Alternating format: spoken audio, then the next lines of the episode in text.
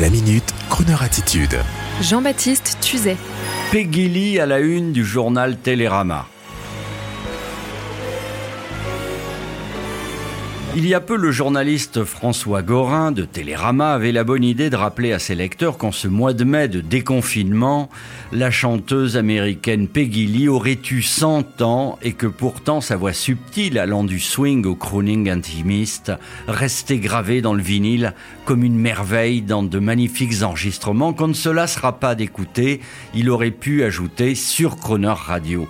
Peggy Lee, alias Norma Doloris Ekstrom, née en mai 1920, était d'origine scandinave et elle aurait pu remplacer haut la main l'une des deux chanteuses du groupe ABBA. Elle fera ses débuts sur une radio du Dakota pour être ensuite repérée par l'excellent clarinettiste et chef d'orchestre Benny Goodman. Elle deviendra une crooneuse hors pair, souvent accompagnée de son mari guitariste Dave Barbour. Elle s'éteindra comme une princesse tranquille en 2002 dans le quartier de Bel Air en Californie. Et pour revenir au journaliste François Pour ses lecteurs subtils de Télérama, il conseille une dizaine d'enregistrements. Il y a bien sûr la sublime reprise de Fever. Il y a aussi le très sensuel Black Coffee. Les ballades des années 50, magnifiques albums Capitol avec pochettes technicolor et grands orchestres. Et puis, il y a en 1960 une chanson très attachante que la chanteuse Lio m'avait un jour demandé pour l'émission que je faisais avec elle, une chanson intitulée Is That All There Is? Une sorte de réflexion sur la vie de Peggy Lee. La cinquantaine étant arrivée, une chanson mi-parlée, mi-chantée, nostalgique, écrite par deux champions de l'époque, Mike Stoller et Jerry Leiber. Et c'est celle que j'ai choisie dans la sélection de Monsieur Gorin, que l'on remercie pour mettre à la une la géniale Peggy Lee dans Télérama. Alors tout ça pour ça, oui, pour la beauté du geste, dirait le truculent Philippe Catherine. Mesdames, il est parfois intéressant de faire le point sur soi-même, la cinquantaine venue. Écoutez. I remember when I was a little girl, our house caught on fire. I'll never forget the look on my father's face as he gathered me up in his arms and raced to the burning building out on the pavement. And I stood there, shivering in my pajamas, and watched the whole world go up in flames. And when it was all over, I said to myself, Is that all there is to a fire? Is that all there is? Is that all there is? If that's all there is, my friends, then let's keep dancing.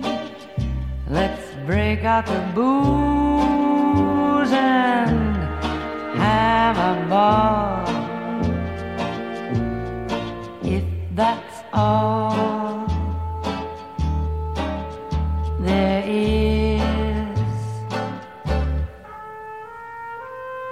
When I was 12 years old, my daddy took me to the circus, the greatest show on earth. There were clowns and elephants and dancing bears, and a beautiful lady in pink tights flew high above our heads. And as I sat there watching, I had the feeling that something was missing.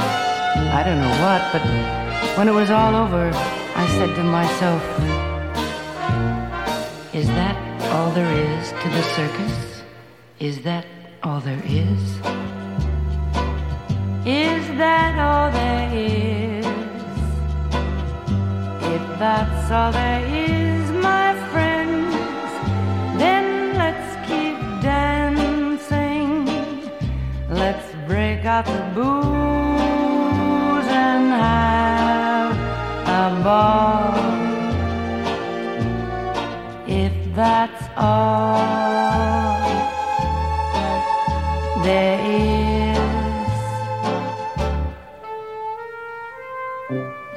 And I fell in love with the most wonderful boy in the world.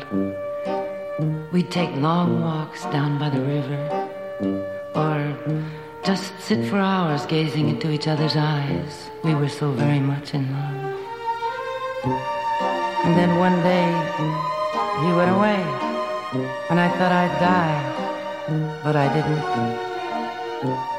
And when I didn't, I said to myself, is that all there is to love?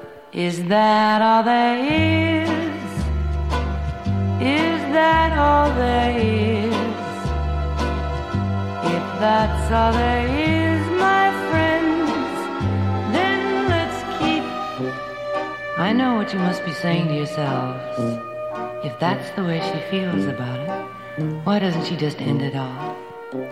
Oh no, not me. I'm not ready for that final disappointment.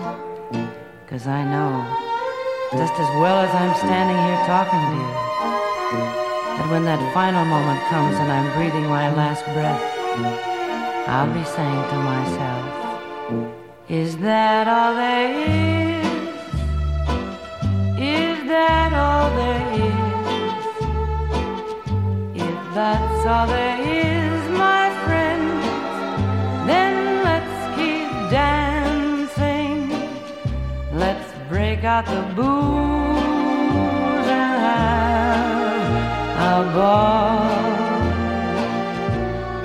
If that's all there is.